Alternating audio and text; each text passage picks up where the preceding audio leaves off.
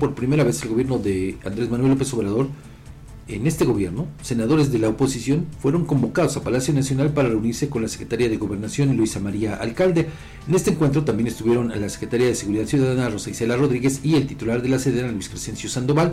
Ahí abordaron la reforma constitucional que se pretende eh, sobre la interpretación del alcance del artículo tercero transitorio en materia de la Guardia Nacional.